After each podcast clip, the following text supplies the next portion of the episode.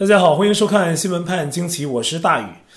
不知道大家吃没吃过中国大陆的肯德基啊？跟美国的口味不太一样。我身边呢就有人形容啊，相比之下，单单说制作的口味，好像大陆的肯德基啊是好吃一点。可是呢，这同样的话从另外一个人的口中说出来，总感觉是有点别扭。那这段影片呢有背景音乐，涉及版权啊，跟人讲话声音是混在一起的。我们没办法播放，但是大家从原片的字幕还有画面影像可以看出，这位就是代表中国参加冬奥比赛的十八岁女生谷爱凌。她的语气是这样的啊：中国有特别好吃的肯德基，比美国的好吃多了啊！说的时候呢还翻个白眼儿。后面呢他还说啊，好像中国的鸡也更新鲜。他这语气吧。好像是早年有中国人去美国旅游一趟啊，回来跟亲朋好友吹牛啊，我去过美国了啊，那美国的月亮都比中国的圆，哎呦，那家家户户都开私家车，那快餐店的可乐啊，一杯是这么大杯，棒极了。可是呢，现在这位谷小姐用同样的语气夸中国的肯德基啊，能听出来她满脑子都觉得中国好，去一趟啊，兴奋的不行。当然了，她在美国长大，性格是美国女生那种特别外向的特点啊，跟这有一点关系。还有就是在镜头前呢，有一点人来疯吧啊，表演的成分在。但是呢，最重要的是，她对中共治下的中国应该还是不了解。他家庭的官二代背景啊，父辈的灌输，还有他到中国面对一帮子捧着他、围着他转的人啊，再加上自己有钱，出入起居玩乐，在中国都在享受着最好的待遇。所以呢，他完全是生活在中国的一个平行世界里，而且呢，面对那样的待遇、那样的生活，在哪里都会觉得舒服。朝鲜的金正恩啊，面对他国家遍地的饿殍、受的水肿、畸形的士兵，他也不会觉得朝鲜有什么不好，他会觉得朝鲜是世界上最幸福的国度，因为呢，他在朝鲜享受到了啊，没吃什么苦。我最近有期节目还说啊，中国社会是分成不同的格子的，一个格子不知道另外一个格子里发生了什么。谷爱凌就是处在一个吃喝玩乐享受的那个格子里，她对中国的印象啊，除了吃喝玩乐，就是父母那一辈人啊灌输的中共那套东西。她的姥姥呢，原来是中共交通部的干部嘛，所以她至少也算是半个体制内家庭了。对现实的中国一无所知的她啊，对中国人受的苦啊，也没有深刻认知。当然了。也可能跟家庭的培养有关啊，对于中共的批评都在回避。有的朋友啊可能会说，谷爱凌就是故意那样做的啊，不愿意得罪中共。不过呢，最近发生的一件事儿啊，倒说明他虽然嘴里一句一句讲中国好啊，遇到敏感问题也懂得打岔回避，但是呢，他的内在还是一个地地道道的美国人啊，美式思维在头脑中还占据着相当的比例。我在美国遇到过这样的 ABC 啊，对中国有个模糊的概念，家里父母说怎么样，也就跟着说怎么样。但其实他对那个国度的深刻现实还完全是个门外汉。那么二月八号，谷爱凌取得冬奥女子自由式滑雪大跳台项目的金牌。随后啊，她在自己的 IG 上发文公布喜讯。可是，在中国大陆的人如果不用翻墙软件，是根本上不了 IG 的。有网友给谷姑娘留言啊，说你人在中国怎么还能用 IG 呢？为什么你可以得到特殊待遇，而中国人却不能得到网络自由啊？没想到谷爱凌还真的回复了这则留言。她说呀，任何人都可以下载一个 VPN 啊，在苹果网店里是免费的。谷爱凌说这话曝光了很多东西啊。首先，她不知道在中国翻墙是违法的啊。第二，她这样让人也下载 VPN 啊，放到中共公安那里啊。这轻可以判个扰乱公共秩序，重啊可以判个两年半甚至于更多的刑罚。二零一二年十一月啊，江西省就有一个职业技术学院姓曹的学生，就因为在国内出售 VPN 啊，让人翻墙，被判刑了两年半。他自己呢也翻墙，而且主要是看一些综艺娱乐方面的东西啊，那也不行。最后呢，给他是判的不轻。那么第三啊，谷爱凌应该不太清楚中国的 VPN 跟外国的区别。中国网民口中的 VPN 呢是翻墙软件，使用啊会是有点政治风险的。而在外国呢，用 VPN 也很正常，但是目的却是在公共网络上建立私密节点、安全沟通，意义是不一样的。那么还有一点啊，就是中国苹果网店的 VPN 应该不是免费的，而且应该不会有那翻墙的功用。那是当局所不能容忍的啊！对这些概念呢，古姑娘是完全没有搞懂，而且手里的 iPhone 手机啊，应该是美国版本的啊，用的 VPN 呢，也是从国外带来的，比中国人在一些功能上的使用方便得多。他这一句回应啊，里面的信息量很大，但是呢，无论从哪个角度看啊，都不是中共当局希望的。估计中共的舆论监管部门呢，也一定很无语、很头大。那么，二零一九年以来，谷爱凌还只是替中共国打比赛，但是自己真正在中国很接地气的生活过吗？是否了解过其父母让他接触的范围之外的中国呢？这些都很难说。而且呢，很多人怀疑他根本没有放弃美籍。谷爱凌代言的红牛公司还在官网上删掉了原本说谷爱凌加入了中国国籍的说法。他本人在这点上呢，也是默不作声。而中共与国际奥委会在相关说法上的分歧，也在证明谷爱凌的国籍啊，确实是有问题的。国际奥委会说，谷爱凌2019年入籍中国，而中共驻纽约领事馆回应 BBC 的查询时则说，谷爱凌必定经过了入籍或达到中国永久居留权，才能代表中国参赛。奥委会说谷爱凌已经入籍中国，而中共领馆呢却没有这么肯定啊，表达了一个不确定的态度。与此同时呢，谷爱凌的家庭背景也有谜团啊。大家都知道她的母亲谷燕，知道她的姥姥冯国珍啊是中共交通运输部的退休干部，但是她的爸爸是谁呀？人们就不知道了。前一段时间呢，有人发现美国谷歌公司的早期元老之一瑞西尼把脸书头像换成了跟小时候的谷爱凌的合影，因此呢，一度被人们传为是谷爱凌的爸爸。不过呢，瑞西尼啊随后澄清。说自己跟谷爱凌的母亲谷燕啊确实交往过，那还是谷爱凌出生以后的事儿啊，自己并非其生父。美国 NBC 报道说，谷爱凌生长在美国旧金山，是来自北京的妈妈抚养她长大，很少人知道她的爸爸是谁。谷爱凌自己也没有在公开场合谈论生父，而《纽约时报》在一篇报道中只说谷的生父啊是一名哈佛大学的毕业生，也就仅此而已了。而如果一个人故意回避家庭背景啊，一个原因是出于隐私的保护，那另一方面呢，就是因为家庭关系不简单啊，需要保密啊。相比之下，另一位美籍华裔选手刘美娴家庭背景啊就清晰得多。刘美贤也来自旧金山湾区，是离旧金山市不远的小城市 Richmond，那里有大量的中国移民啊。其实整个湾区啊，中国人都很多。现年十六岁的刘美娴，三年前就成为了最年轻的美国花式滑冰冠军，也是今年美国代表队参加冬奥的最年轻选手。他跟谷爱凌相识啊，曾一起参加过北加州的华人活动。那时候呢，他们俩的年纪更小。跟谷爱凌的家庭背景截然不同的是啊，谷的姥姥是中共官僚，妈妈是官二代。而刘美贤的爸爸刘俊啊，参加过八九学运啊，担任过广州学自联的主席。后来在美国，通过匿名的卵子捐献者，还有一位女士代孕啊，生下了刘美贤。那这些信息呢，全部都是公开的。这两个姑娘在相同的土壤长大啊，最终各自奔向了不同的方向，代表着不同的国家出战。谷爱凌代表中国，而刘美贤呢，代表美国。而后者呀，受到了一些华人朋友的赞许。就像那个本次冬奥的男子花样滑冰的金牌得主，新生代冰上王子，美国华裔陈薇啊，都是代表生长国家出征的。那么实际上，奥运会啊，通常是展示一个国家的体育实力的。往往在哪个国家生长啊，实实在在的是哪个国家的人，就代表哪个国家出战奥运。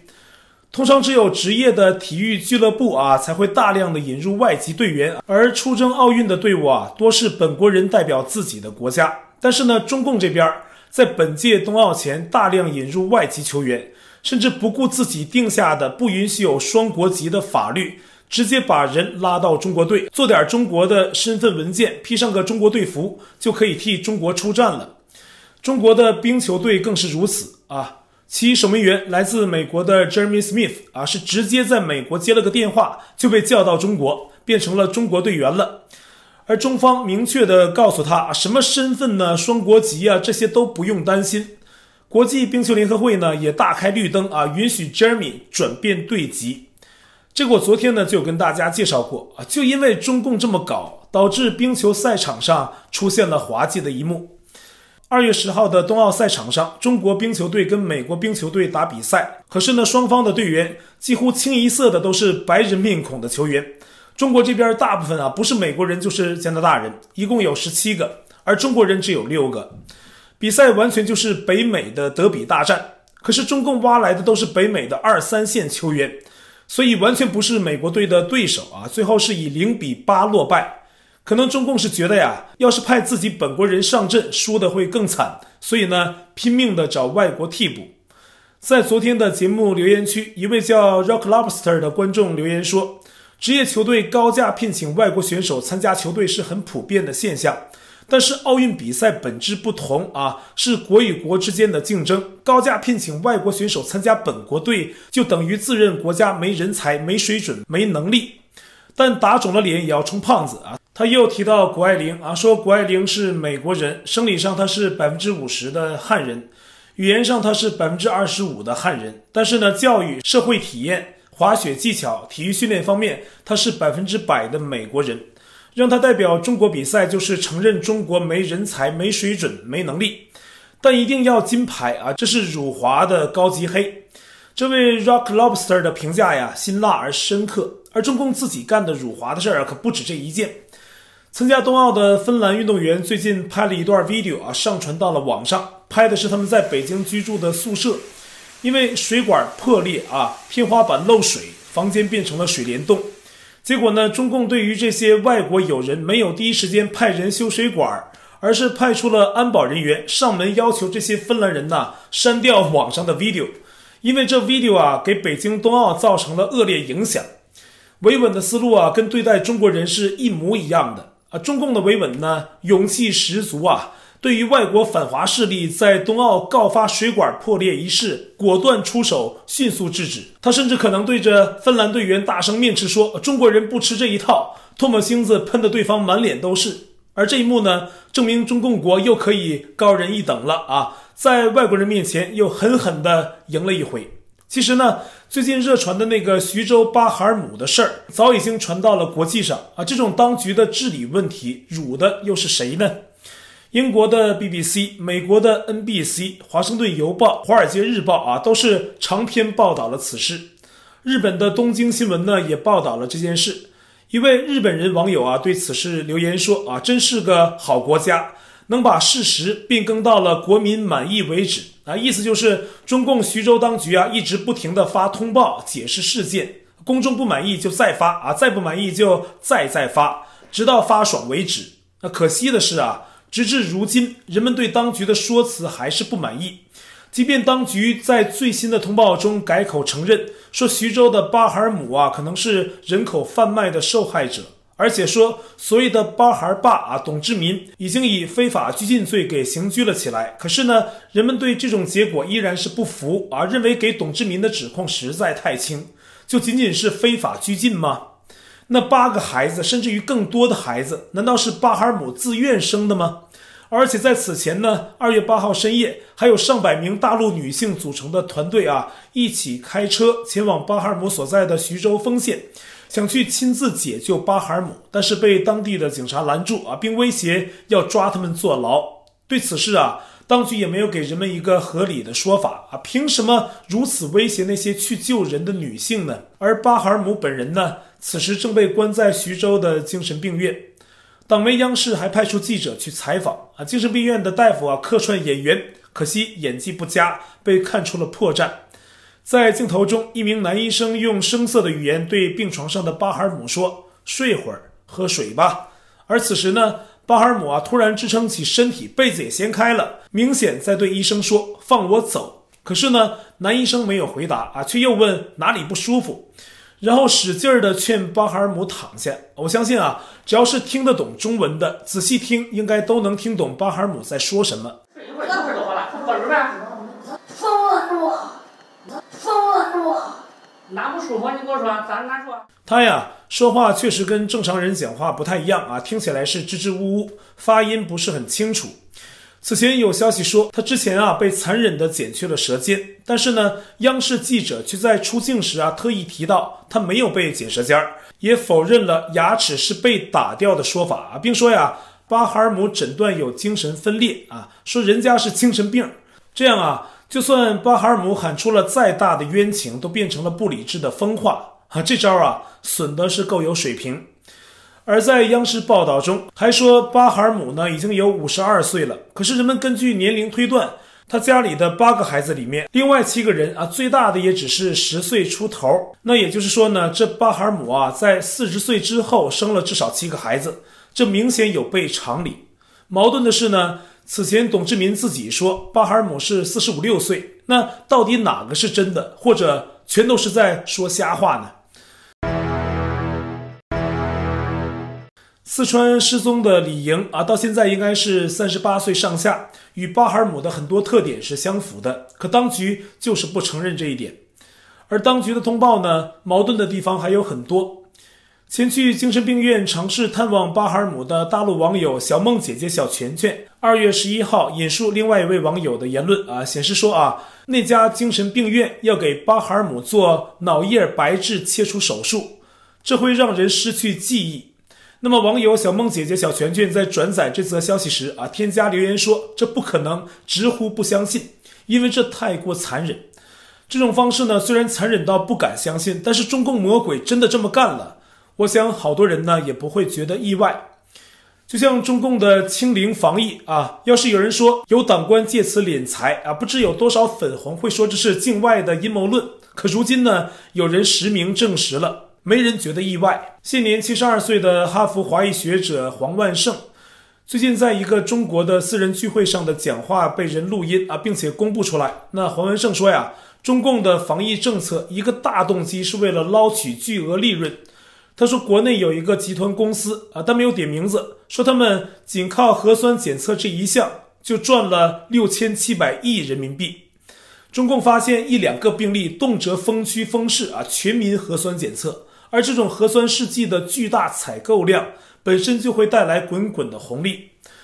黄文胜还说，目前的 Omicron 毒株传播性强，但是只感染上呼吸道啊，比较轻微，正是实现所谓的群体自然免疫的一个机会。所以呢，好多国家转变策略，开始解封，唯独中共继续反其道而行。他揭露啊，中共要人们打疫苗，而且是强行打，而这疫苗背后啊，同样连着党官的利益。全世界没有一个国家用这种方式在进行免疫，这种免疫实际上是给利益集团输送利益，包括现在这个疫苗，强行的要去打打疫苗哈，三针四针都要去打，都是跟后面的利益集团有关系。黄文胜啊也指出了中共专制的弊端啊，说美国感染人很多，但是有覆盖普通人的健全的医疗体系，没有爆发公共卫生危机，而在中国。权力高度集中，医疗资源也是高度集中，服务权贵和大小官吏啊，中国普通人面临的危机很严重。而且呢，指出中共的自主研发能力很差，药品、设备等都非常依赖从外国进口。那么，黄元胜自称曾在2020年7月受到中共政府邀请，要给他17万路费，叫他去参与一个习近平亲自指挥的防疫项目，有机会接触上层。黄文胜啊，因此对中共高层内幕也是有所了解的。他说呢，习近平本人啊，总有称霸的梦想，而他周围的人投其所好，包括那个王沪宁，搞各种理论学问，就给习近平啊灌那些东西啊，满足他称霸的自我想象，让他继续膨胀。这都是黄文胜自己亲口讲的。我想呢，这则涉及高层内幕的录音被释放出来不是偶然的。习近平要死保中共啊，就算他什么都不做。也会变成众矢之的，因为呢，他是党魁，还要拼命保党、保权力，所以现在任何对体制的打击啊，也变成了直接或间接对习近平的打击。而目前呢，习近平的对手派系也在二十大前动作频频，就是那个在海外发布的四万多字的客观评价习近平一文，也被普遍认为啊，有很大的幕后动机，其写作之人呢，也绝非是普通人。中共党史专家高伐林对美国之音说：“这篇文章揭露了习近平名与实的反差，自我标榜与真实水平的反差，响亮的口号与空洞内容的反差，志大才疏与眼高手低的反差啊！把习近平是批得一无是处。文中还说啊，即便是习的支持者，也会渐行渐远，把他自己留在一个空虚的宝座上。”大纪元专栏作者网友群提到，有人说文章是薄熙来之子薄瓜瓜所写。从文中的一些史实性的错误来看啊，却有可能是类似薄瓜瓜这种比较年轻的人写的。比如把毛泽东说成是中央文革小组的组长，可他从未担任过。“一带一路”呢，也错写成了“一带一路”啊，年代的“代”。特别是文中多次提到了薄熙来啊，给江派恶棍薄熙来大唱赞歌，这些细节啊，成为很多人怀疑文章出自江派人马之手的重要依据。自由撰稿人高文谦看过此文后评价说：“中共二十大前后，一切变数都有可能，这既会是中共多年矛盾积累的总爆发，也会是习一意孤行、拼命保党啊，搞得天怒人怨的最终结果。”好，我在 Telegram 上面的官方公告群是 t.me 斜线大于 news，观众讨论群是 t.me 斜线 xwpajq 下划线 us，节目信箱是 xwpajq@gmail.com，还有我的会员网站网址是大于 u s. dot com 也欢迎您订阅本频道并点击小铃铛获得节目发布的通知。那感谢您的收看，我们下期再会。